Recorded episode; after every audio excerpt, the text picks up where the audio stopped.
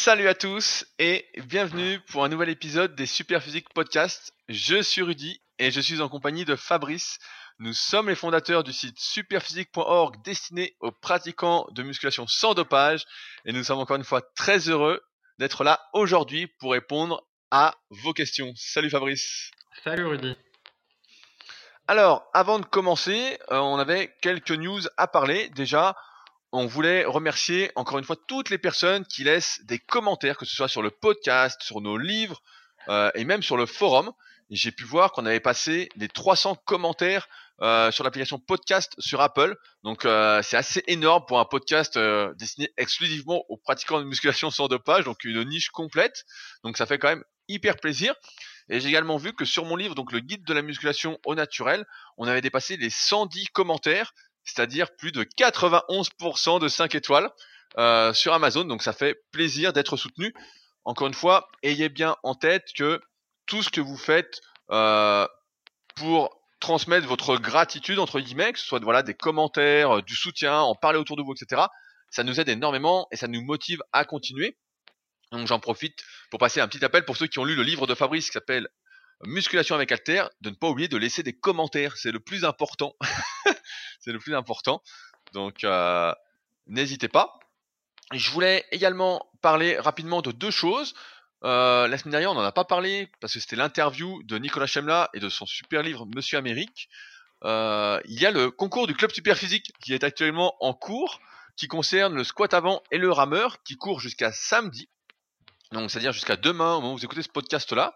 Il y a toutes les informations sur clubsuperphysique.org et on réalisera comme d'habitude une vidéo de l'événement, euh, un peu comme la première. Ce coup-ci, on suivra euh, Chloé, une nouvelle participante au Super Physique Games, donc qui pour la première fois vient au Super Physique Gym sur Annecy pour participer en direct, tout en sachant que la plupart participent en ligne et qu'on organise sur Annecy au Super Physique Gym, donc ma salle de musculation un peu privative, euh, l'événement samedi.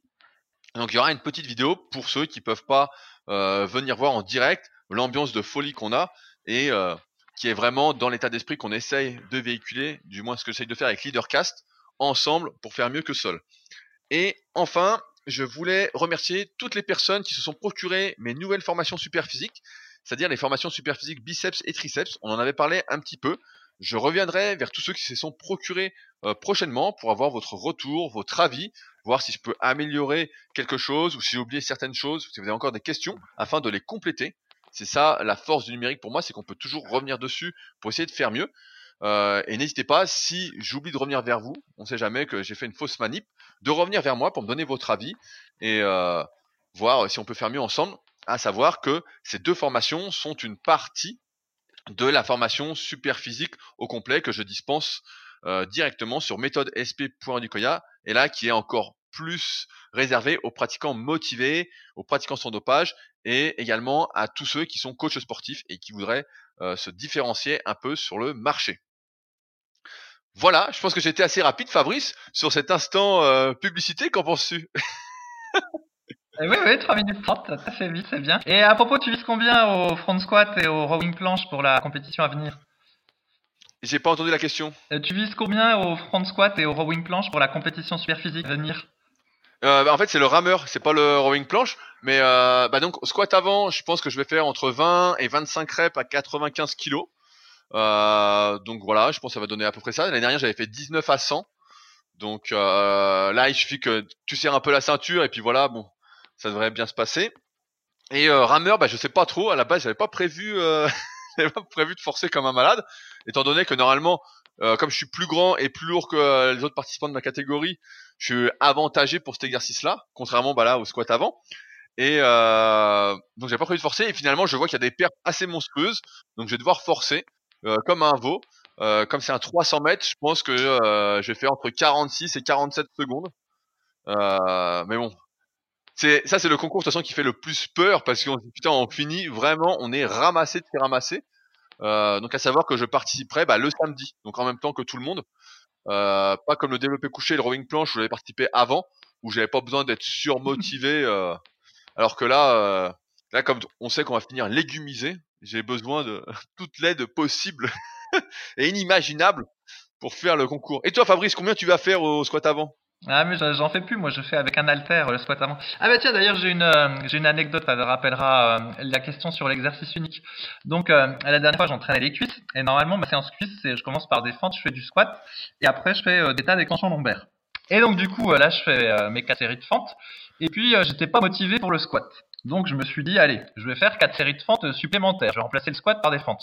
Du coup je fais mes huit séries et comme je m'entraîne chez moi et que j'ai le, miroir, etc., je peux m'entraîner en short et puis voir tout ce qui se passe euh, en termes de, congestion, tu vois. Et donc, à ton avis, qu'est-ce qui s'est passé au bout de 8 séries de squats? Qu'est-ce qui euh, 8 séries de fentes? Qu'est-ce qui avait congestionné en fait euh, dans la cuisse? Dans la cuisse? Bah, euh, j'allais dire, en théorie, normalement, le droit antérieur aurait dû, aurait dû bien gonfler. Ouais, c'est ça, bravo, bravo, c'est tout à fait ça. Donc tu vois effectivement le droit antérieur qui gonfle, un peu l'externe, et bah, le vaste interne, que dalle. Ouais, parce qu'en fait, comme euh, bah ouais, c'est vrai. comme en fait, hum, comment dire, tu, tu casses pas la parallèle quand tu quand tu fais des, des fentes.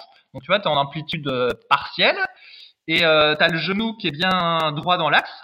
T'es pas t'as pas les pieds à 10h10. Et ben ça fait bien le droit antérieur et un peu l'externe, mais ça fait pas du tout l'interne en fait. Et donc du coup, le lendemain, bah, qu'est-ce qui s'est passé? J'avais des courbatures aux fesses bah, liées au fait que j'ai fait des fentes et un tout petit peu de courbature aux cuisses, mais pas autant que quand je fais fente et, et squat derrière. Et donc, euh, bah voilà. Donc pour moi, c'est une preuve que l'exercice unique, euh, souvent, ça va pas, de mon point de vue.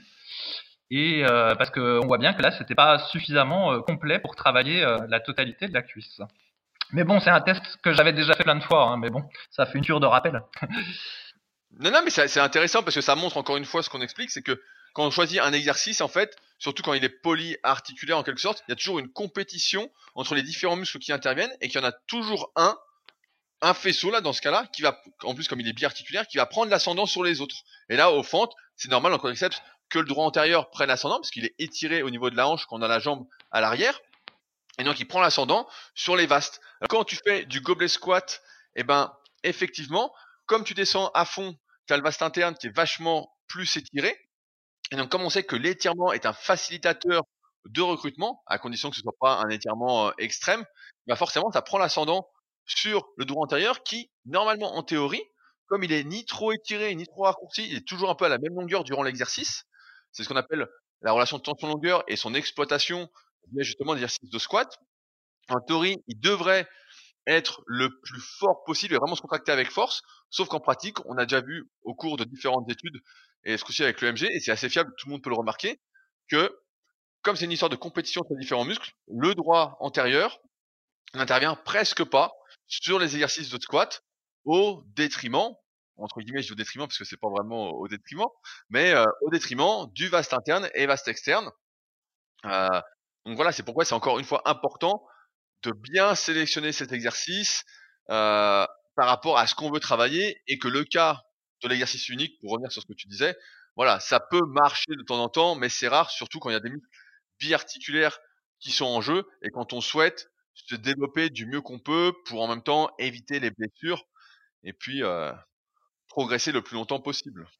Mmh et puis du coup, bah, quand tu as des, fentes, après avoir fait du squat, donc cette fois-ci, si tu commences par le squat et qu'après tu fais des fentes, et ben comme tu as le droit qui va congestionner un peu euh, au moment des fentes, et ben après tu vas gagner en définition de la cuisse. oui, mais, mais c'est ça, tu rigoles. Mais la, finition du quadriceps, c'est exactement ça. En fait, c'est développer un peu plus le droit antérieur pour qu'il ressorte un peu plus quand on contracte la cuisse. Au lieu que ça fasse un gros boudin euh, quand tu contractes sans forme, si tu développes bien ton droit antérieur, et bah forcément, ça fait euh, une cuisse un peu plus coupée, etc. C'est pour ça que, par exemple, le leg extension, souvent les gens disent euh, le mythe, la légende, c'est fais du leg extension fin de séance, ça va découper les cuisses. Non, c'est que ça travaille un peu plus le droit antérieur en théorie que les vastes, même si la plupart des, des leg extensions sont faits n'importe comment euh, par des mecs qui s'entraînent pas, qui réfléchissent pas, euh, et c'est plutôt des destructeurs de genoux, il n'en reste pas moins vrai que ça travaille un peu plus le droit antérieur et donc que ça accentue la découpe de la cuisse, ce qu'on peut euh, très bien faire par exemple en faisant voilà, des fentes en espaçant assez les pieds, en faisant quoi? En faisant du 6-6 squat, bon bah là attention aux genoux aussi. Mais ouais c'est ça en fait la découpe de la cuisse, c'est souvent ça quand on dit un exercice travaille le dessin d'un muscle, ça n'existe pas qu'on pourrait dire par exemple euh, euh, le curl au pupitre travaille le dessin du biceps. Non, le curl au pupitre travaille un peu plus le brachial antérieur et de ce fait le développe un peu plus et donc donne euh, au bras un autre aspect en faisant ressortir le brachial antérieur qui, euh, en théorie, si on faisait que du curl à la barre ou du curl incliné, ne se développerait pas bien. Et donc, en développant le brachial antérieur, ça fait un bras plus coupé, en quelque sorte. C'est toujours une histoire, en fait, d'anatomie, quoi. Tout à fait. Et d'ailleurs, pour ceux qui se souviennent, Jean-Claude Van Damme, il avait un bon brachial antérieur et du coup, ça lui faisait euh, des bras assez jolis, bien qu'ils n'étaient pas si gros que ça pour son gabarit. Ouais, ouais, il y avait sa fameuse pose sur le côté là, où il faisait le bras là, euh, Yann l'avait, la faisait à un moment, et donc euh, on voyait vraiment le brachial qui sortait du bras quoi, et donc ça faisait un bras découpé. Et c'était pas, euh... c'est facile, il avait bien travaillé son brachial antérieur, peut-être pas exprès ou peut-être exprès, on sait pas. Mais euh, et là c'est pareil pour les cuisses en tout cas. donc Fabrice maintenant a, a les cuisses découpées comme vous avez compris quoi. Alors, aujourd'hui, on va répondre à pas mal de questions que vous avez posées sur les forums Superphysique. Je rappelle que les forums Superphysique, c'est gratuit, vous pouvez poser vos questions et qu'on y répond tous les jours et qu'on sélectionne les questions sur lesquelles on souhaite approfondir nos réponses euh, directement dans ce podcast. Alors, on va commencer par euh, analyser euh, les photos, un topic photo de Curast sur le forum qui dit qu'il n'a jamais aimé la morphologie de ses pectoraux. Et qu'il a fait une prise de masse passant de 57 kg à 81 kg euh, pour 1m83. Donc il dit pas en combien de temps et son niveau. Euh, il fait les pectoraux une fois par semaine. Il fait une fois 95 en maxi au développé couché et 4 séries de 8 à 70 kg. Et donc il met ses photos sur le forum. Euh, et on peut s'apercevoir effectivement qu'il a une gynécomastie, c'est-à-dire un gonflement de la glande mammaire qui se produit en général parfois à l'adolescence chez les hommes et euh, qui provient d'un excès de testostérone entre guillemets qui est transformé euh, via l'enzyme euh, aromatase en oestrogène. Donc ça œstrogénise comme on dit, et c'est pourquoi on voit pas mal de culturistes professionnels, moins maintenant parce que je suis plus trop l'actualité, mais à l'époque on en voyait beaucoup, qui, comme ils se dopaient à la testostérone, ils en prenaient vraiment une tonne, et ben à un moment il y avait de l'aromatase qui était également présent dans leur corps, et donc ça donnait des gynécomasties de plus en plus importantes, et donc ils se faisaient opérer, et donc on peut assister à ça chez des pratiquants naturels, donc à l'adolescence, mais également hors adolescence, euh, à partir du moment où malheureusement on fait une prise de masse de euh, sagouin. donc, Fabrice, je te laisse euh, développer parce que toi tu as répondu sur le topic euh, et après bah je prendrai la, la suite pour expliquer quelques trucs. Mais euh, qu'est-ce qu'on peut dire à Curast? Oui, bah en fait, donc ce qui s'est passé, c'est qu'au début, il a mis euh, quelques photos, puis on voyait surtout sa poitrine. Effectivement, on voyait euh, qu'il avait euh, une possible gynécomastie. Et après, je lui ai demandé d'ajouter d'autres photos pour qu'on voit un peu son, sa taille, quoi. Et il s'est avéré que simplement, bah, il était très très gras, ce jeune homme, si c'est un jeune homme. Et en fait, euh, bah, en ce qui s'est produit, c'est produit exactement comme d'habitude. C'est pour ça que nous, on est plutôt contre les prises de masse, euh, parce qu'en fait, la plupart des gens savent pas les faire. Et si on prend, euh, toi, la prise de masse, je crois que tu fait en 2010, 2011 ou 2012, je me souviens plus de la date, on voit que tu as, un peu gonflé des joues, etc. Tu as pris du poids, mais tu vois toujours tes abdominaux. Donc la prise de masse est relativement euh, propre. L'homme qui faisait régulièrement des prises de masse, il voyait toujours ses abdos. Or, de nos jours, ce qu'on s'aperçoit, c'est que spécialement les milléniums, quand ils tentent de faire des prises de masse, eh ben, euh, ils vont trop loin. Ils dépassent le stade où on voit plus leurs abdominaux, ou même des fois, ils les voient pas dès le départ. Et au final, ils deviennent euh, surtout grassouillets. Et bah, c'est ce qui s'est passé avec ce jeune homme. En fait, il est juste euh, assez gras, quoi, même, même, euh, même très gras, parce qu'on ne voit plus du tout ses abdos, on voit des, des bourrelets carrément sur les côtés. Et donc, du coup, ben, il a aussi du gras sur les pecs, quoi.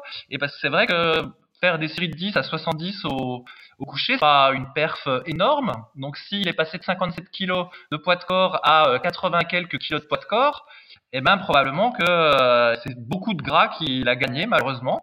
Et là, bah, il va galérer pour euh, perdre tout ce gras-là, tout en essayant de maintenir le peu de masse musculaire qu'il a pris. Et c'est seulement après, une fois qu'il aura bien séché, une fois qu'il verra ses abdos, ou si là il y a du gras sur les pectoraux, il pourra se dire, voilà, effectivement, j'ai un problème, j'ai une gynécomastie, il faut que j'aille voir mon médecin. Mais, euh, mais voilà, mais c'est un peu une triste histoire, parce qu'au final, sur les forums, là, ces dernières années, c'est un peu toujours la même chose. C'est des gens qui se blessent en faisant du squat, du soulevé terre ou des exos et des gens qui font des, prises de masse euh, loupées. Et voilà, c'est toujours comme ça en fait. Donc euh, c'est dommage. Ah mais moi, moi j'aime bien ta- ton petit lapsus, les crises de masse.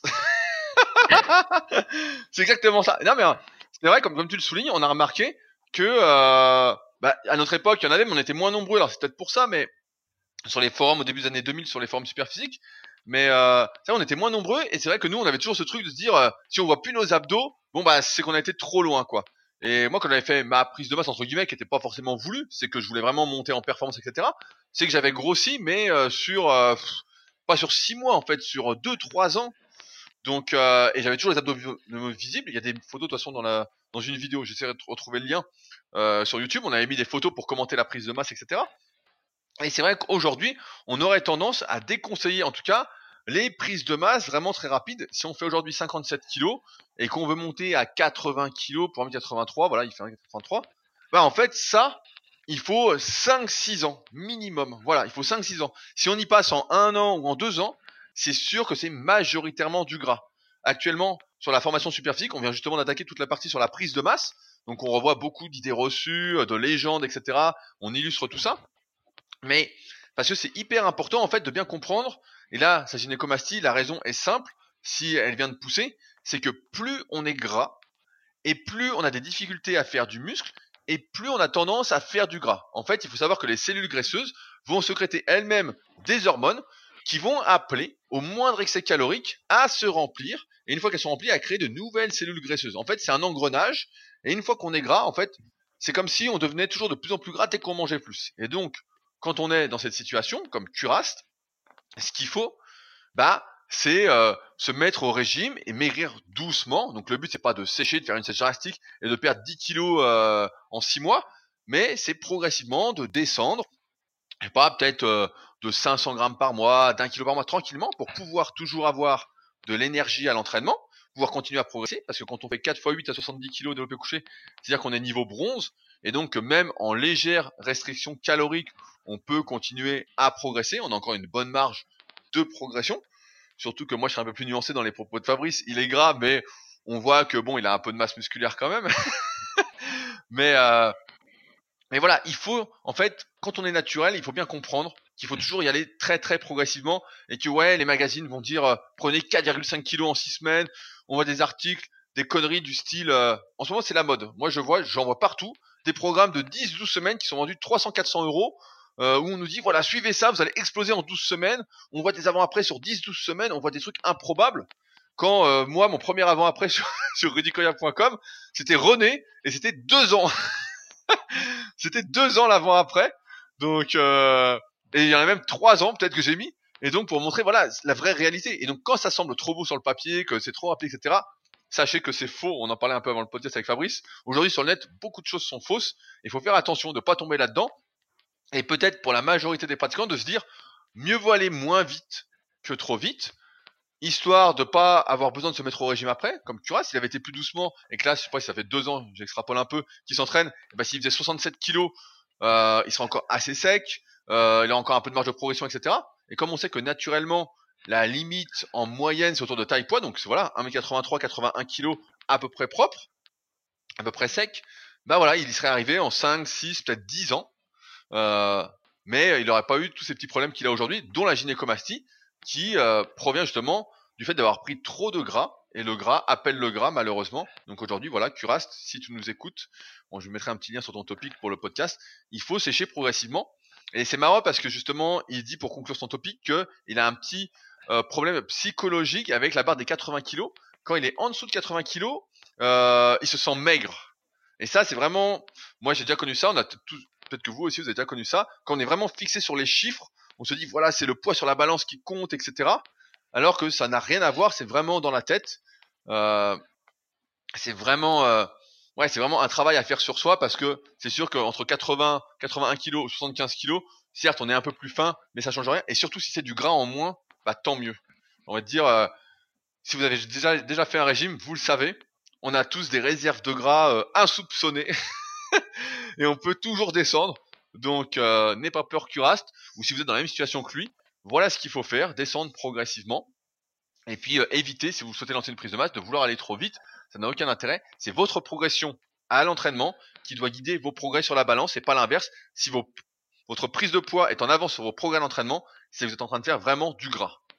Et quand on est naturel, la prise de poids se fait vraiment petit à petit. Euh, je prends un exemple, on en avait parlé la semaine dernière, je crois, où il y a deux, il y a deux semaines, deux, trois semaines, l'exemple de quelqu'un sur le forum qui disait, voilà, euh, je suis passé de euh, 10 reps à 8 kg à 10 reps à 9 kg au curl incliné, et je comprends pas, j'ai pas pris de biceps.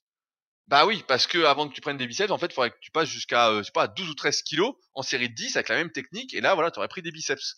Si tu fais de multiples séries et pas juste une seule série, que tu fais un volume suffisant, etc. Mais euh, voilà, c'est ça la réalité. Et euh, peut-être qu'elle est un peu dure à entendre pour certains qui voudraient que tout leur soit servi sur un plateau d'argent. Ils claquent des doigts, c'est fait. Mais la réalité, c'est que si tu pars de 57 kilos aussi, prendre 20 kilos de muscles, euh, ça fait beaucoup. Voilà, c'est euh, peut-être pas euh, possible non plus. Peut-être que là, 81 kilos, faudra peut-être revoir ça. Ce sera peut-être pas ton poids à terme, mais c'est pas très grave parce que l'important, encore une fois, c'est de progresser par rapport à soi-même et pas d'afficher un chiffre symbolique comme ça qui en fait ne veut pas dire grand-chose. Je pense qu'il n'y a pas de fierté à faire 80 kilos particulièrement. Je pense que ça change absolument rien. Oui, de toute façon, enfin, dans mon livre, moi, ce que je dis, c'est que déjà la, balance, euh, je pense qu'il faut mieux pour en avoir. Éventuellement, on peut en avoir une au début pour euh, tester son besoin calorique, mais ça n'apporte rien en fait d'avoir une balance. Ça, ça déprime quand tu vois que le poids baisse sur la balance alors que tu t'attendais à avoir pris. Et puis ça encourage justement à trop manger quand tu finis par te peser trop souvent, tu veux toujours qu'il y ait une augmentation sur la sur la balance. Et en fait, ça n'a pas d'intérêt euh, de, de, se peser. Moi je dis le, le meilleur indicateur c'est les performances en série de entre 8 et 12 quoi sur les exopolyarticulaires et le tour de taille. Ça, je pense que le tour de taille c'est une mesure à prendre euh, régulièrement, une fois par mois, pour vérifier qu'on n'engraisse pas trop. Il y a le visuel avec les ados, mais on peut tricher avec les abdos. Parce qu'au début, on les voit, euh, euh, on va dire, euh, dans la pénombre. Après, on les voit plus dans la pénombre, mais finalement, on les voit au soleil. Ensuite, on les voit plus au soleil, mais on les voit dans la lumière de la salle de bain. Et ensuite, on les voit plus dans la lumière de la salle de bain, puis on les voit dans la lumière de l'ascenseur. mais sauf que on peut engraisser un petit peu petit à petit. Et c'est pour ça que j'aime bien prendre le tour de taille. Moi, je sais que le mien, c'est autour de 83 cm, voilà, à mon âge, euh, c'est pas mal. Quand j'étais plus jeune, euh, c'était plutôt 82, voire 81. Mais là, 83, c'est pas mal pour moi. Si je suis à 85, c'est pas très bon signe. Il est temps de faire quelque chose. Et bref, je pense que c'est une mesure qui est beaucoup plus pertinente que, le, que vraiment le poids qu'il y a sur la balance. Et euh, bah, cela dit, je compatis à ton complexe euh, des 80 kg, parce que moi j'ai celui des 63 cm de, de cuisse. Alors je me soigne en mesurant euh, le moins souvent possible. Ou, alors tu mesures que la plus grosse cuisse, et pour la balance, tu te pèses avec un poids de 10 kg dans, un, sac à dos. je dis, oh putain, j'ai pris Mais justement, plus j'en ai une qui est plus grosse que l'autre. C'est la gauche. La gauche, elle fait un, un centimètre et demi plus que l'autre. Quoi? Tu eh, n'es pas symétrique? Ah putain, je suis outré. Alors j'espère que tu travailles plus ta jambe en retard, Fabrice. Hein. C'est très très important, tu sais. non mais c'est c'est vrai que euh, le tour de taille c'est assez parlant.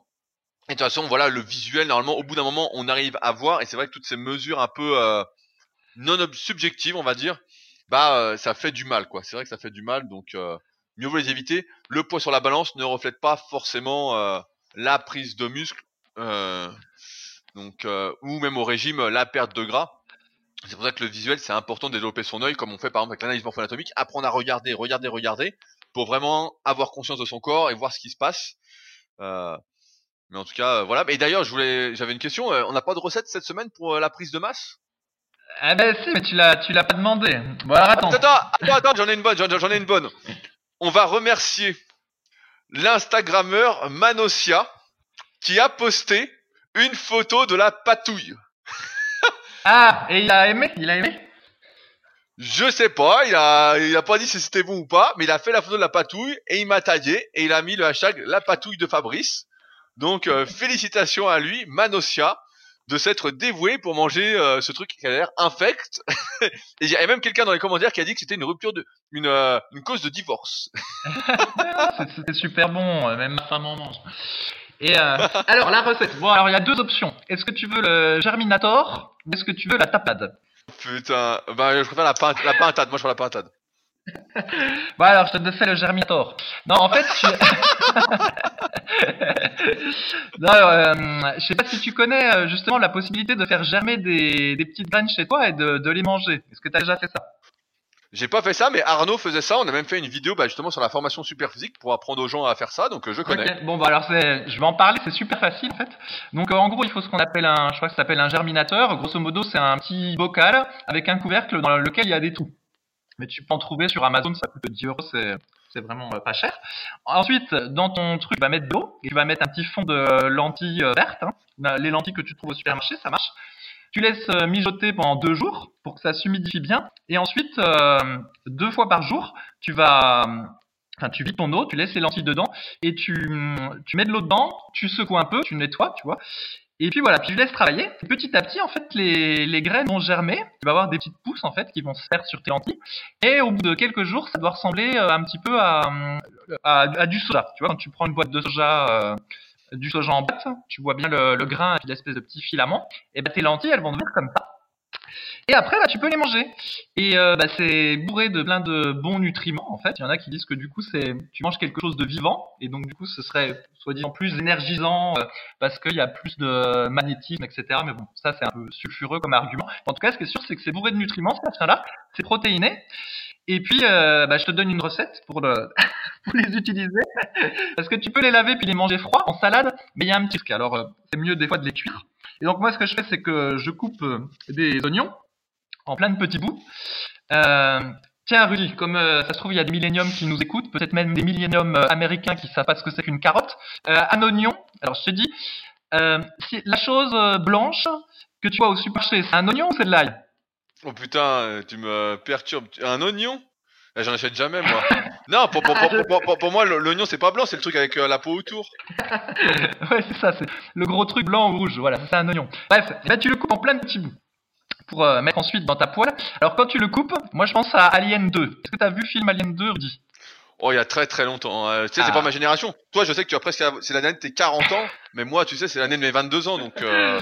Bah, tu vas pas comprendre la blague alors. Bon, bah, alors pour ceux qui ont vu Alien 2, qui est un des meilleurs films d'action puis qui a très bien vieilli, c'est à l'époque où euh, les héroïnes des films d'action euh, ressemblent à des, des vraies héroïnes, elles sont pas pulpeuses avec des bras de 26 cm.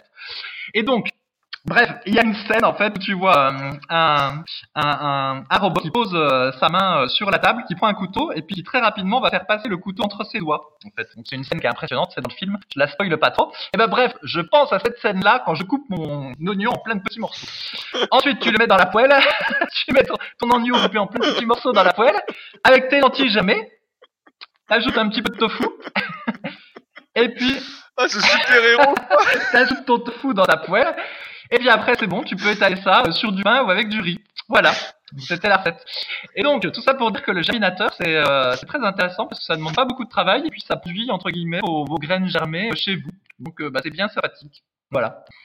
Putain, mais quel, cuisinier tu fais quand même? Franchement, il faut un livre de recettes. Quelqu'un sur le forum te l'a demandé, et je suis sûr qu'on peut ouvrir un financement participatif pour que tu fasses un livre de recettes incroyable. Attends, tu te rends compte quand tu coupes les oignons, tu es euh, dans Alien 2, quoi. Eh c'est ça. Moi quand je verse euh, l'huile d'olive sur mon pain, euh, c'est le Z de Zoro. Et quand je coupe les oignons, euh, je suis dans, je suis dans Alien 2. eh ben faut, évidemment en pleine conscience. Hein. Faut que tu fasses ça en pleine conscience. Oh putain, ah, c'est énorme quoi. Bah non mais euh, bah contrairement, moi je cuisine pas donc donc comment on appelle cette recette Fabrice? Si quelqu'un veut la faire, il nous taguer sur euh, les réseaux sociaux. Ah, comment euh, le El Germinator. Putain. Ah putain. Ah ouais, tu prends des cours d'espagnol toi à mon avis, ça doit être ça. Débrouille.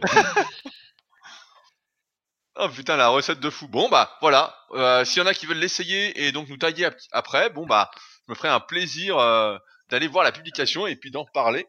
Mais euh, qu'est-ce qu'on rigole avec ces recettes. Mais j'ai eu peur, j'ai cru que t'allais encore nous parler de pain aujourd'hui. J'allais dire putain, le pain, le pain, le pain. Là, on vient, de- on vient de dire de pas faire de prise de masse. Et puis il nous refile du pain au levain quoi. Ah non mais moi ce, ce machin-là, je l'étale sur du pain après. Ça peut être avec du riz, mais sinon je le mets sur du pain. toi, toi, t'es le genre à faire riz plus pain à mon avis. Ah bah non, oh non, attends. Tu dis pas ça à un végétarien, Rudy. Tout végétarien connaît la complémentarité entre les légumineuses et les céréales.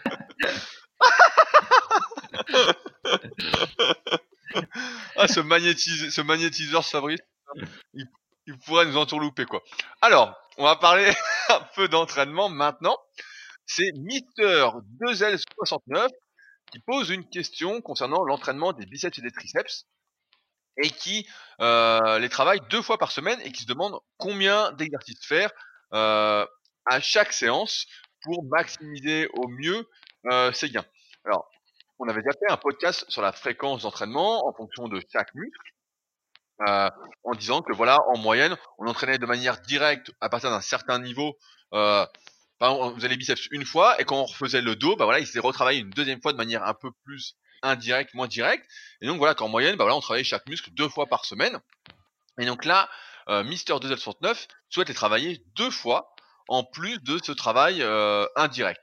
Et donc la question c'est combien d'exercices faire à chaque séance pour ne pas surentraîner ses bras et continuer à progresser? Moi, ça me rappelle une anecdote qu'il y a dans le, je crois, c'est le tome 1 du guide pratique du bodybuilding de Jean Texier, où euh, dedans il rencontre, ah j'ai plus le nom de la personne en tête, un mec qui fait justement, euh, donc Jean Texier lui à l'époque, euh, il adorait le gros volume d'entraînement et il faisait genre 20 séries pour les biceps trois fois par semaine et il, expliquait qu'il prenait pas de biceps. Il disait bah j'arrive pas, je force comme un malade, je fais des reps forcés, je mets super lourd, des reps trichés, enfin bon il faisait tout ce qui existait et il prenait pas. Et il rencontre un de ses potes qui fait trois fois par semaine ah oui, je, m'en souviens de cette anecdote. Il, fait, il va faire de, du curl concentré chez lui. Voilà, c'est ça, c'est tout à fait. Il, fait 5 séries de curl concentré, 5 séries de 10 avec un petit alter, je sais plus, de 14 ou 16 kilos. Et le mec prend des bras et il a des super bras. Donc après, en dehors de toute notion, encore une fois, morpho-anatomique, longueur musculaire, etc. Et là, Texier se dit merde. Il dit euh, putain, c'est dingue. Il en fait, euh, il fait même pas l'équivalence de une de mes séances euh, dans la semaine. Et euh, putain, il a des super biceps. Et donc, Texier, sur le coup, ne se remettant pas trop en cause, il explique le truc, en fait, c'est marrant. Il dit, bah, donc, qu'est-ce que je me suis dit? Je me suis bah, je rajoute du curl concentré. Donc, au lieu de faire 20 séries, 3 fois par semaine, j'ai fait 25 séries, 3 fois par semaine. Avant de comprendre qu'en fait, j'en faisais beaucoup trop. Et donc, la réalité, c'est qu'effectivement, si on veut développer majoritairement les bras, euh, au détriment des autres muscles, ou qu'on n'a pas spécialement un très gros niveau en musculation, qu'on s'entraîne par exemple en half body, bah euh, on va travailler les bras plusieurs fois par semaine, réduire un peu le travail des autres muscles qui font intervenir les bras de manière indirecte, donc le travail du dos, le travail des pectoraux, tout l'exercice de développer, même si on fait des développés pour les épaules, on va réduire un peu ça, moins forcer, faire peut-être des séries un peu plus longues, et on va donc travailler les biceps et deux fois par semaine. Donc la question c'est combien d'exercices euh, En général, on conseille, si on les fait une fois par semaine de manière directe, entre deux et trois exercices. Mais là, si on les fait deux fois par semaine, on va conseiller de faire deux exercices à chaque fois. Euh, bah D'ailleurs, je viens de voir une publication de Alan Dubo qui participe au club Super Physique, au Super Physique Games l'année dernière, qui avait fait moins 75 et euh, qui vient de passer euh, des séries de 20, des séries à 20 kg au cœur incliné en série de 10 assez propre et qui dit depuis ses débuts, je ne fais que deux exercices pour les biceps, du curl incliné et du curl au pupitre à un bras. Et donc ça fait quoi? Ça fait peut-être 5-6 ans qu'il s'entraîne. Et donc bah ce qu'on répondrait à Mister Dozel, c'est exactement la même chose, c'est il n'y a pas besoin de faire 15 000 exercices, il faut trouver les bons exercices pour soi, donc en fonction de sa morphoanatomie, en fonction des douleurs qu'on peut avoir, etc. Euh, et ensuite, bah, bombarder dessus, euh, c'est l'expression qu'on avait à l'époque, donc bombarder, c'est-à-dire progresser dessus, et progressivement, bah voilà, on va progresser. Euh, je voulais rebondir derrière là-dessus. Toi, Fabrice, pour le moment, tu mal au coude. Et euh, justement, tu as trouvé un exercice qui te fait plus mal au coude pour les triceps? Est-ce que c'est toujours d'actualité? Ouais, je teste un peu, mais j'en parle pas trop parce que j'ai pas assez d'expérience sur le sujet, donc je veux pas faire, euh, tu sais, euh, un peu comme tu avais décrit. Il y a des fois, c'est, on essaye un nouvel exercice et on est content pendant 15 jours et on se met à en parler partout en disant, ça y est, j'ai trouvé l'exercice magique, etc. Puis finalement, au bout d'un mois, on se rend compte que c'était pas si magique que ça. Donc là, j'ai pas suffisamment poussé mon test pour en parler, mais en gros, je fais beaucoup de triceps, d'extension de triceps sur le banc décliné. Et euh, normalement, ça a l'avantage de pas trop tirer sur le coude. Et euh, voilà, bon, bah, c'est ça que je suis en train de tester euh, en long et en large, mais c'est trop tôt pour faire une conclusion. Quoi? T'as pas encore pris 4 cm de bras en 4 semaines? Non, mais là, c'était même pas le propos. En fait, la, question, si tu veux, c'est qu'au bout d'un, au bout d'un moment en muscu, ce que tu te rends compte, c'est qu'il y a quelques zones fragiles. Il peut y avoir le bas du dos. Bon, ça, le bas du dos, j'ai réglé parce que maintenant, je fais du squat gobelet et j'ai arrêté le, le, soulevé de terre, euh, le squat arrière, etc. Donc le bas du dos, ça va. Après, tu peux avoir des problèmes aux épaules. Donc, euh, moi, je fais moins, beaucoup moins de curl incliné euh, qu'avant. J'en ai jamais trop fait ce truc-là. Et donc, j'évite de trop faire de pression sur les épaules. Et ensuite, il reste les coudes. les coudes avec l'entraînement des triceps. Et donc, du coup, toute la question est de réussir à entraîner les triceps euh, de manière le plus efficace possible, tout en ménageant l'articulation du coude. Et donc, bah, j'ai testé des tas de trucs. Hein. J'ai commencé des fois d'entraînement par des kickbacks pour euh, être bien échauffé, tout ça. Et donc, voilà, là, je fais mon test en faisant euh, des extensions triceps déclinées et voir si ça passe. Pour le moment, ça va, mais il faut que je teste avec des poids de plus en plus lourds pour vérifier que c'est pas parce que j'utilise des poids légers parce que c'est un nouvel exercice entre guillemets qui fait que j'ai pas mal au coude ou si vraiment euh, l'exercice est moins stressant pour le coude à long terme euh, ça va le faire. Mais tu vois c'est euh, une problématique qu'on a au fur et à mesure qu'on s'entraîne et avec l'âge c'est qu'on on cherche finalement à aménager ses articulations le, le, plus possible. Donc il faut réfléchir à d'autres stratégies. Tu vois je peux pas commencer par des extensions triceps au-dessus de la tête là comme tu faisais dans le temps et comme il y a quelqu'un qui a ressorti une vidéo sur une vidéo euh, YouTube sur le forum Superphysique là. Si je fais des extensions comme toi, euh, j'ai plus de coups au bout d'un mois, je, suis mort. Donc, euh, ah non, mais j'ai vu, j'ai vu, j'ai vu la vidéo et moi aussi je m'en souvenais plus. Et putain, je me disais qu'est-ce que j'étais fort déjà au cœur incliné quoi. Je suis à peine plus fort aujourd'hui et je voyais mes extensions nuques putain qui étaient horribles. C'était vraiment horrible. Mais putain, ça me donnait des triceps de folie quoi quand je faisais ça. Et c'est vrai, c'est ça qu'on se rencontre avec avec le temps, c'est que quand on est jeune ou qu'on débute la musculation, souvent on est pressé, pressé, pressé, pressé. Et en fait, au fur et à mesure des années, on se rend compte que il aurait peut-être mieux valu moins en faire et euh, y aller plus progressivement, parce qu'on se rend compte effectivement qu'il y a des zones en fait qui deviennent plus sensibles. Et en fait, toute la problématique, et je pense que, euh, bah, par exemple, euh, Nico Delporte et Body38 qui ont fait un podcast récemment ensemble, d'ailleurs que je recommande vivement d'écouter sur la chaîne Mikoser sur YouTube. Ils parlaient un peu de ça, c'est qu'au fur et à mesure en fait on évolue et en fait ce toute la problématique c'est de continuer à pouvoir s'entraîner, à essayer de progresser sans accentuer les douleurs ou sans se bousiller. Parce qu'on en voit beaucoup qui se bousillent, et donc c'est toujours ça, c'est... Et tu vois, moi j'ai une anecdote, c'est qu'à chaque fois j'aime bien essayer de nouveaux exercices, etc., des trucs comme ça. Et à chaque fois, bah forcément, le nouvel exercice ne passe pas euh, le cap des, euh, je sais pas, des 2-3 mois où j'arrive à, je commence à forcer dessus. Je sens que ça me fait pas du bien, et donc je reviens sans arrêt aux exercices que je faisais auparavant et que j'avais filmé. Et c'est à chaque fois je me dis toujours la même chose. Des fois je me dis je vais le retirer. En fait j'avais fait un DVD donc j'avais filmé tout mon entraînement et tout avec un, mec pro euh, avec Lilton Morris quand il était venu je sais plus en 2015 il était venu chez moi. On avait filmé pendant une semaine tout ce que je faisais. J'avais tout expliqué etc et euh, des fois je me dis bon bah le DVD est devenu obsolète. Il y a mon entraînement ma diète etc mes étirements. Je me dis voilà tout est obsolète. Et en fait à chaque fois, je me dis bah ouais c'est ça, et en fait à chaque fois je reviens à l'entraînement que je faisais dedans. Parce que c'est en fait une fois qu'on a trouvé, et c'est pour ça qu'encore une fois ça revient à dire voilà il faut pas changer trop souvent d'entraînement, euh, d'exercice etc. C'est qu'en fait on doit tendre progressivement vers cette personnalisation euh, qui montre qu'en fait il n'y a pas tant d'exercices que ça qui euh, peuvent être faits de manière indéfinie. Et on voit d'ailleurs ceux qui s'entraînent depuis plus longtemps que nous encore font extrêmement attention euh, font des mouvements peut-être un peu plus partiels, s'entraînent un peu plus sur machine, etc. Alors après, il faut encore une fois avoir les bonnes machines, etc. Hein, c'est, là, c'est encore un problème. Mais euh, on voit qu'on arrive un peu à cette problématique au fur et à mesure des années, et où il, il faut vraiment bien sélectionner ces exercices. Donc euh, là, je prends un exemple pour conclure sur Mister Dozel 69. Voilà, le cœur incliné, si on a long, qu'on est souple d'épaule, etc. Bah c'est bien. Sinon, bah le cœur au pupitre.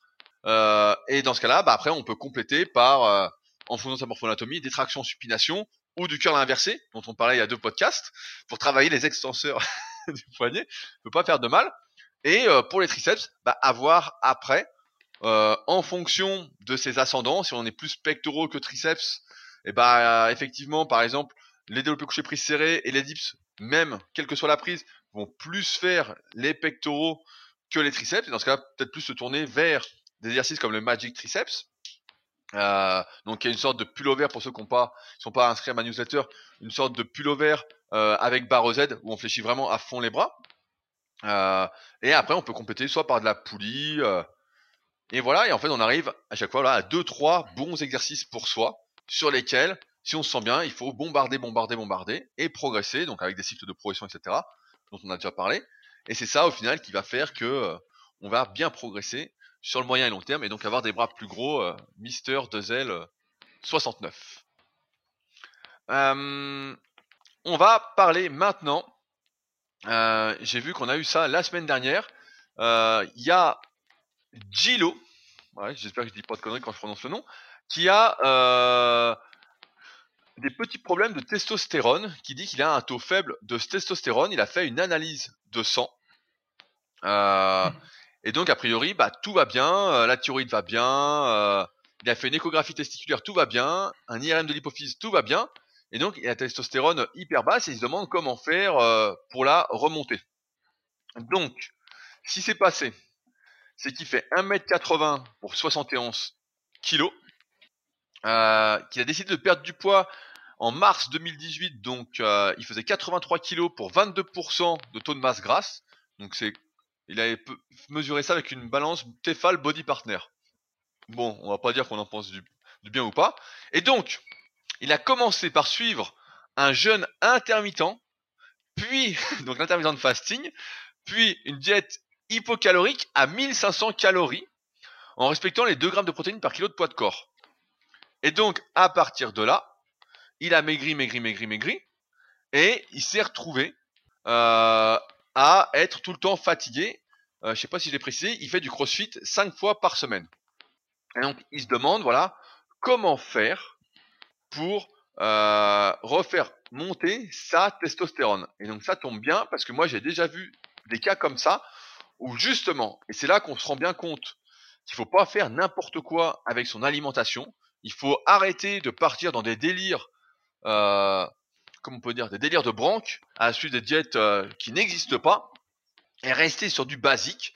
À savoir que là, l'erreur principale, et j'ai déjà vu chez certains euh, de mes élèves, qu'il y a certaines personnes qui vont contacter pour devenir mes élèves, c'est que lorsqu'on suit une alimentation trop basse en calories, du jour au lendemain, et sur une longue période, c'est-à-dire là, de mars 2018 à maintenant, donc ça fait presque un an, ça fait euh, ça fait 10 mois, sur 10 mois, et eh ben effectivement, la sous-maintenance calorique, le fait de ne pas manger, de s'entraîner intensément, puis de travailler, d'avoir une vie sociale, etc., toute la vie en général, fait qu'effectivement, on arrive à des taux de testostérone extrêmement bas, qui peuvent mettre des années à remonter.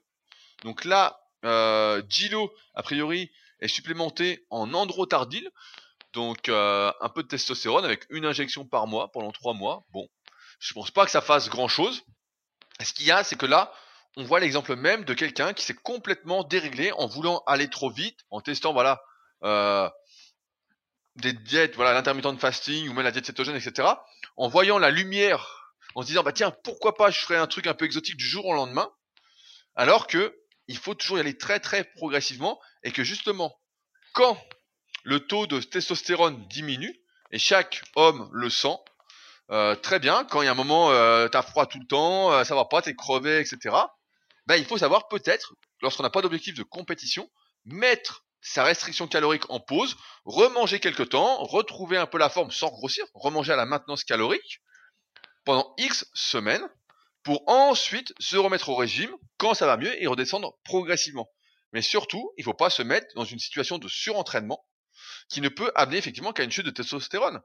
Euh, parce qu'en plus, quand on est au régime, ce qu'il faut savoir, c'est que 1, donc effectivement, si on abuse, on va vraiment trop loin dans le régime, on a moins de testostérone. En plus, on dort pas. Donc en fait, c'est un engrenage. C'est comme le gras appelle le gras. C'est le surentraînement. La restriction calorique appelle de plus en plus une sorte de spirale infernale où c'est de pire en pire. Et donc là, ce qu'il faut, c'est remanger progressivement et laisser le temps faire. En général, quand on est naturel, euh, etc., ça revient. Mais ça peut mettre du temps. Moi, j'ai des élèves pour qui ça a mis euh, plus d'un an à revenir à mangeant à maintenance. Et donc dans ce cas-là, il bah, faut mettre peut-être ces objectifs esthétiques de côté pendant un petit moment, se concentrer sur la progression, à l'entraînement, euh, retrouver la forme, être bien, plutôt que de viser la sèche extrême ou le taux de gras qu'on voulait, avec justification ou pas. Effectivement, quand on a 22% de matière grasse, entre guillemets, de taux de gras, bah, on est un peu trop gras et donc on peut descendre un petit peu, mais progressivement encore une fois, et pas y aller trop vite. Là, on voit bien que euh, moi, je, me souviens, Fabrice, tu avais fait un régime qu'on avait été chez Yann la première année, tu étais descendu à 75 kilos, et je me souviens que tu étais crevé. ouais, bah, je me souviens plus trop, c'était un peu n'importe quoi ce truc-là, mais euh, ouais, bah, je faisais comme Yann des régimes extrêmes euh, où je mangeais euh, pas beaucoup et beaucoup de protéines, mais bon, heureusement ça durait pas tellement longtemps, donc au final, ça n'a pas eu de conséquences. Après, sur ce que tu dis là sur la diète, le truc c'est que le cardio training a mauvaise presse parce qu'on dit que ça va euh, amputer les, progrès en musculation, que c'est moins efficace qu'un euh, régime hypocalorique pour perdre du poids. Mais c'est à la fois vrai et pas vrai. Parce que ce qu'on peut faire comme cardio, c'est par exemple de la marche rapide ou du vélo euh, d'appartement cool. Et ça, ça va pas amputer les, progrès de la muscu de faire ce type de travail cardiovasculaire. Et par contre, une heure de marche rapide, grosso, ça peut faire 400 kilocalories. Si ensuite bah, tu prends 2000 euh, euh, kilocalories par jour et puis que tu fais une heure de marche rapide supplémentaire, et bah, tu as le déficit calorique qui va, qui va permettre de maigrir petit à petit, mais avec moins de risque, je pense, d'avoir tous ces problèmes de testostérone ou, de fatigue. Et donc je. Ah oui, non, mais je suis tout à fait d'accord avec toi. C'est vrai que le cardio à basse intensité, voilà, comme la marche ou du vélo tranquille, etc. C'est pas des choses qui impactent vraiment négativement. À un moment, on disait peut-être de manière un peu rapide que justement, il fallait éviter la pratique du cardio training pour progresser au mieux en, musculation. Mais parce que nous, on partait du principe que le cardio, c'était vraiment du cardio. C'était, euh, tu fais une séance, euh, tu te mets à la rue ou tu cours, tu essaies de battre tes records, tu fais une progression en fait. Et effectivement, si tu fais du cardio à basse intensité, il y a aucun souci et c'est même positif pour la santé et même pour la prise de muscle, de s'aérer un peu, de faire autre chose. Mais ouais, c'est sûr que là, si tu fais rien, mieux vaut, comme tu dis, qu'à faire un peu de cardio tranquillement et de la marche. Voilà, moi j'appelle pas ça du cardio, mais pourquoi pas. Mais euh, peut-être qu'aujourd'hui, on revoit nos définitions à la baisse de ce qu'est le cardio. mais euh, voilà, aller marcher, etc. C'est vrai que si on peut brûler plus de calories, c'est mieux que de manger 1500 calories euh, qui forcément flinguent. Et ça n'a pas le même impact sur le taux de testostérone, sur la progression en musculation, etc. que le fait euh, de manger comme un moineau, quoi. Ouais, enfin, historiquement, les culturistes, pour s'aider euh, quand ils faisaient, euh, pour préparer une compétition, ils faisaient euh, une heure de cardio, enfin, une heure de cardio, donc t'aimes pas le terme-là, une heure de marche rapide à jeun le, le matin. Et même si c'est controversé, le fait de faire à jeun, etc., ça semble avoir une certaine efficacité. C'est probablement mieux que faire juste trois séances de muscu par semaine, être assis le reste du temps et puis euh, avoir 1500 kilocalories. Tu vois, une sèche comme ça, c'est pas c'est pas bon pour la santé, c'est pas ça, ça, ça va pas quoi. Mieux vaut marcher une bonne heure par jour, être à 2000 kilocalories et puis euh, rajouter euh, séances ou quatre séances de muscu par semaine. Et là, non seulement tu es en forme, tu as les bons taux de testostérone, etc. Puis tout va bien pour toi. Mais bon, après c'est sûr que voilà une heure de marche déjà dans la journée quand tu vas au, au, travail en transport en commun, etc. Bah, ça, ça prend du ça prend du temps dans, dans ta journée qui est peut-être pas super efficace. C'est pour ça que le mieux, bah, c'est d'essayer d'aller euh, au travail le plus possible à pied. Comme ça, ça se fait euh, en même temps. Voilà, tu descends une station de métro euh, avant ton travail, tu rajoutes 15 minutes de marche, matin et soir, ça te fait déjà 30. Et puis petit à petit, tu essayes d'atteindre ton heure. C'est comme ça qu'il faut faire. Hein. Ah, ou, sinon, tu mets un tapis de course dans ton salon. Et le soir, au lieu de te poser le cul sur le canapé, tu marches sur le tapis en regardant la télé. C'est la, la déprime, ça. D'ailleurs, au passage, tu sais, à force que les, gens soient toujours sur leur smartphone ou toujours à regarder la télé ou toujours chez eux, les, chez les jeunes hommes, les milléniums, ils ont tous des problèmes d'yeux. Parce qu'en fait, on a découvert, entre guillemets, qu'il fallait que tes yeux soient exposés euh, dehors, quoi, au soleil, à la nature, etc., pour être euh, en bonne santé. Et en fait, quand tu es toujours dans un environnement enfermé et devant un écran, et ben tu fatigues prématurément les yeux et, euh, c'est pour ça qu'il y a toute une génération de jeunes hommes là, ou de jeunes femmes d'ailleurs, qui ont des, qui ont des lunettes, alors qu'en fait ils devraient pas, mais c'est parce qu'ils vont pas assez dehors. Donc euh, voilà, tu vas marcher dehors et non seulement c'est bon pour ta santé et en plus c'est bon pour tes yeux. Donc c'était les conseils de Fabrice le magnétiseur. ah oui, mais attends, mais là qu'ils vont plus loin, mais ils disent même qu'il faut marcher pieds nus dehors pour que le magnétisme passe entre la terre et tes pieds. Mais là je vais pas jusqu'à ce genre de, de conclusion. Enfin, tu, m'as l'air très très bien renseigné. Je me demande, et beaucoup d'internautes se demandent, à quand l'ouverture du cabinet?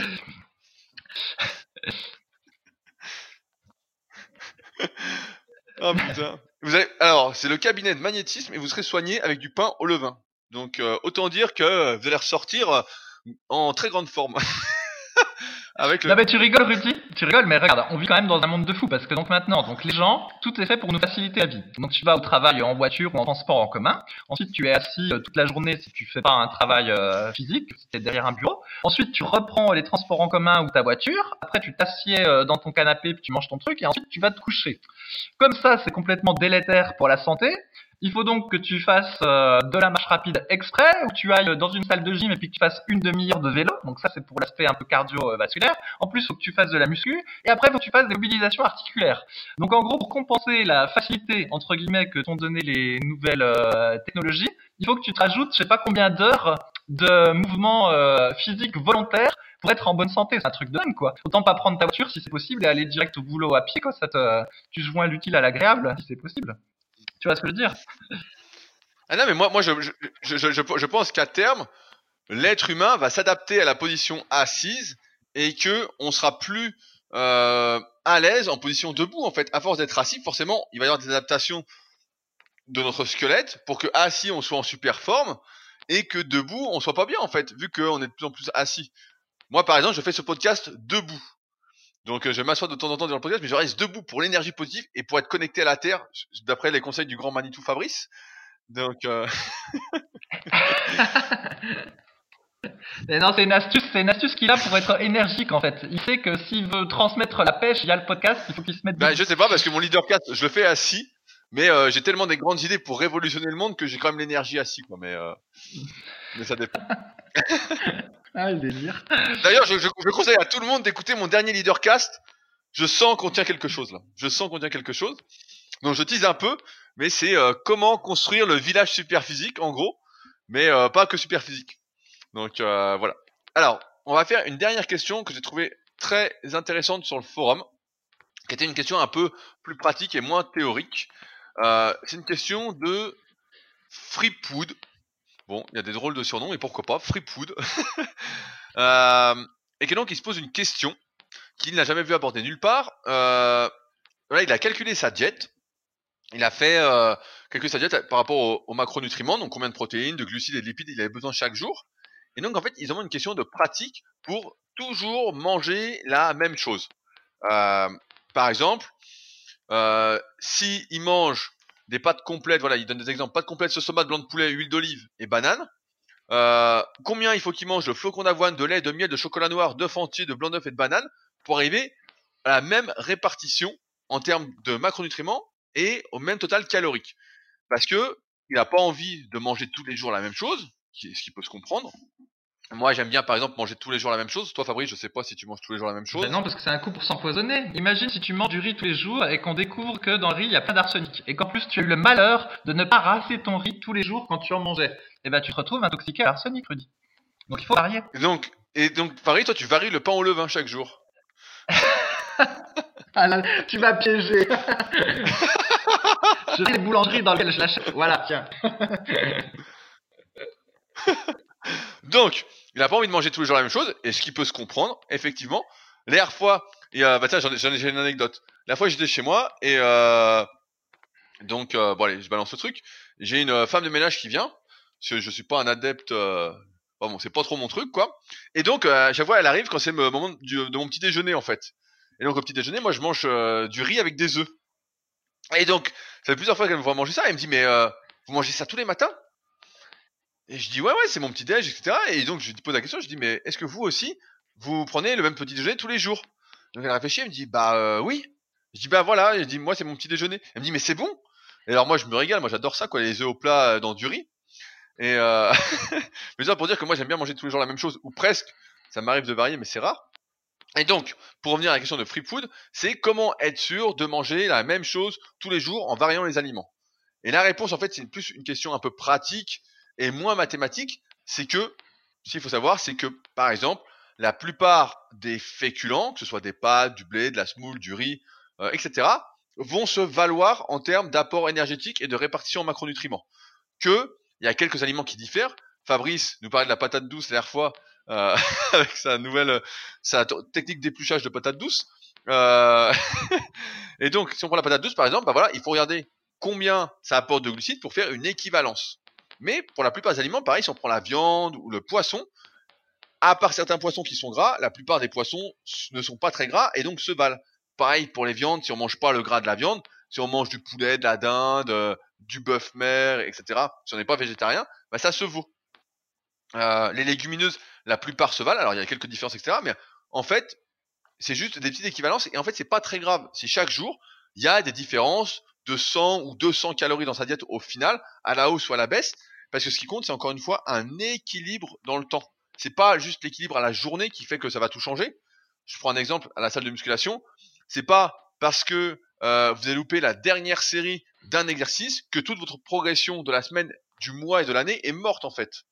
Euh, c'est un équilibre. C'est si vous progressez, je sais pas, 50 semaines sur 52, bah c'est super en fait. Et la diète, c'est un peu pareil. C'est que si à 100 ou 200 calories près, on peut dire que c'est la même diète en fait. C'est nickel.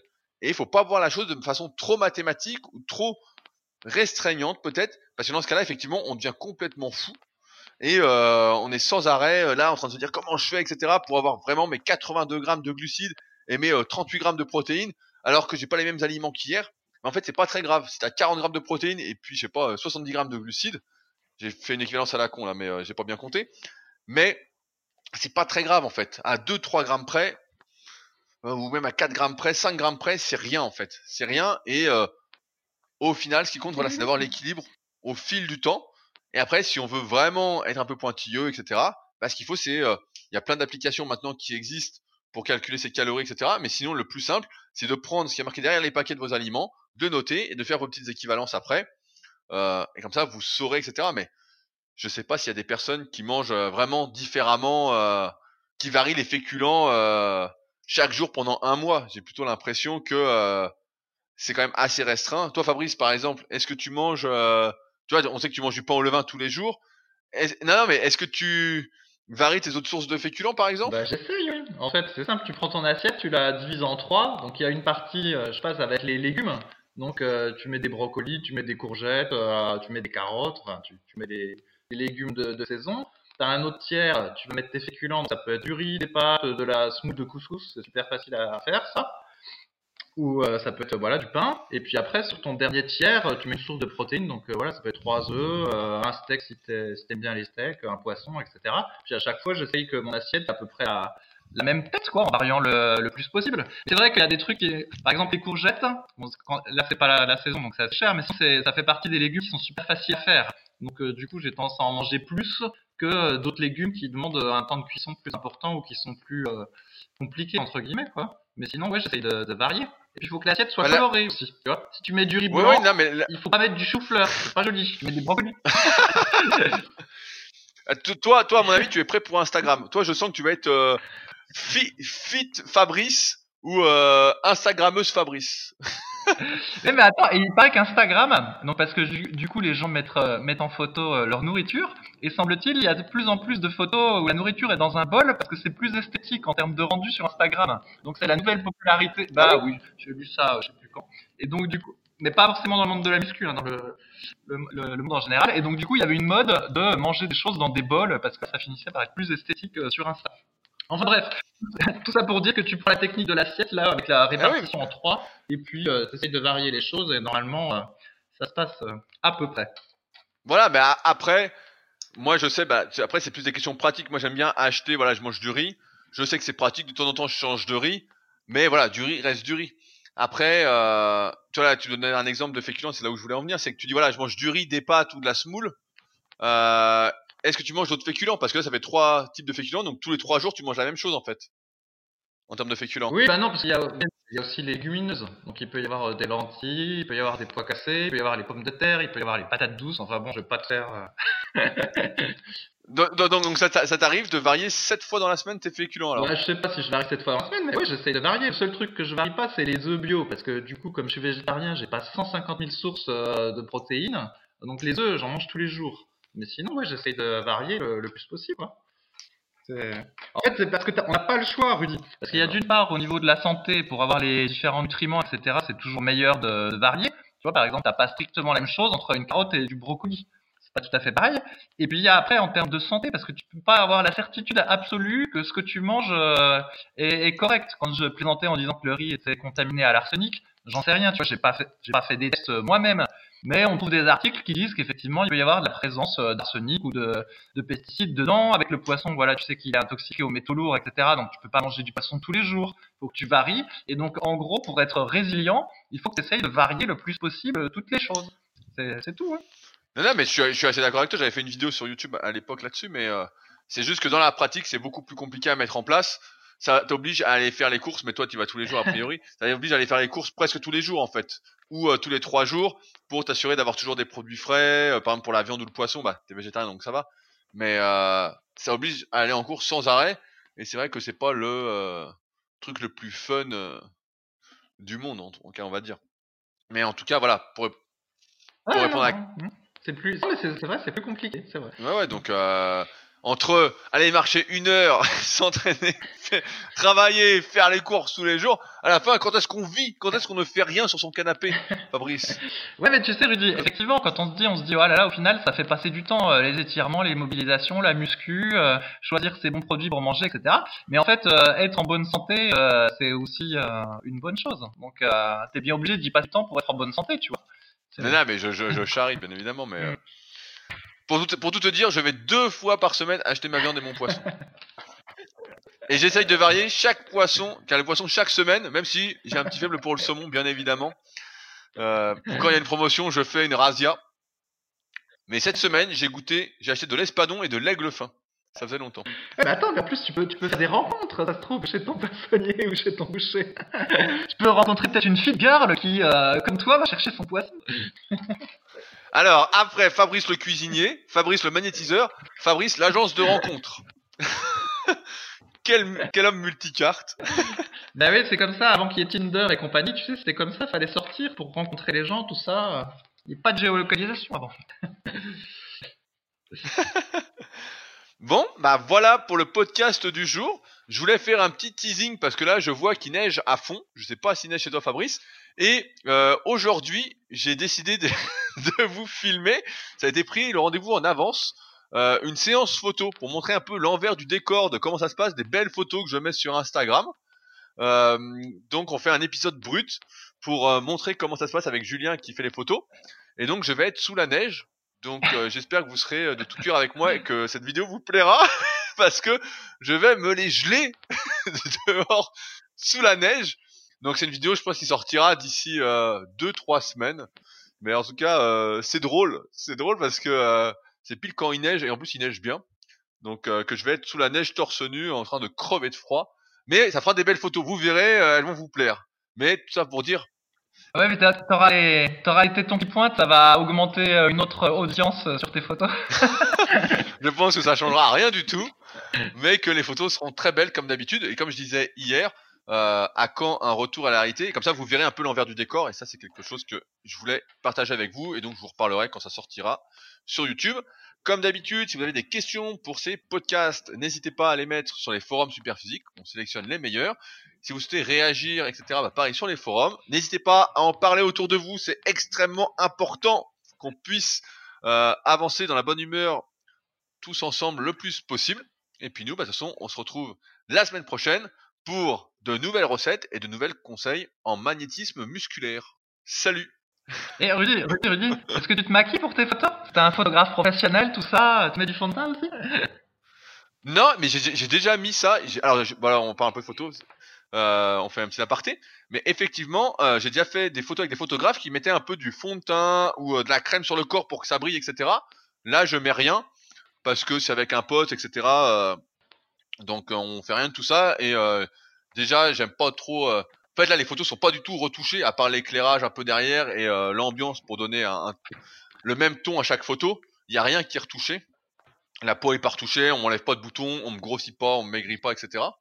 Donc euh, c'est plus euh, en fait euh, avoir l'œil du photographe, bien se placer, avoir la vision du truc, etc. Que de la retouche, mais effectivement ça existe. Hein, on te met du fond, je sais plus dans quoi on m'a mis du fond de teint sur le visage, de la crème et tout. Ça j'ai déjà fait, hein, mais c'est vrai que c'est. Bah, quand j'avais tourné dans un clip, dans un clip de musique qui s'appelait, j'ai oublié, je suis désolé, Grace. j'ai oublié le nom. mais j'avais tourné dans un clip il y a quelques années et donc effectivement là c'était hyper pro quoi maquilleur tout donc là, forcément, mais là non, là euh, je vais juste être euh, en short, en t-shirt, en débardeur, euh, etc. et torse nu sous la neige. Donc et donc voilà. un vrai grillé. ouais, un, viking. Voilà, c'est exactement ça. Bah, d'ailleurs, j'ai reçu plein de messages pendant le podcast d'encouragement de mes potes qui m'ont dit bon courage pour la séance photo. le, le, viking, le viking d'Annecy. Allez, sur ce donc, on se retrouve la semaine prochaine pour un nouvel épisode. Salut. Salut.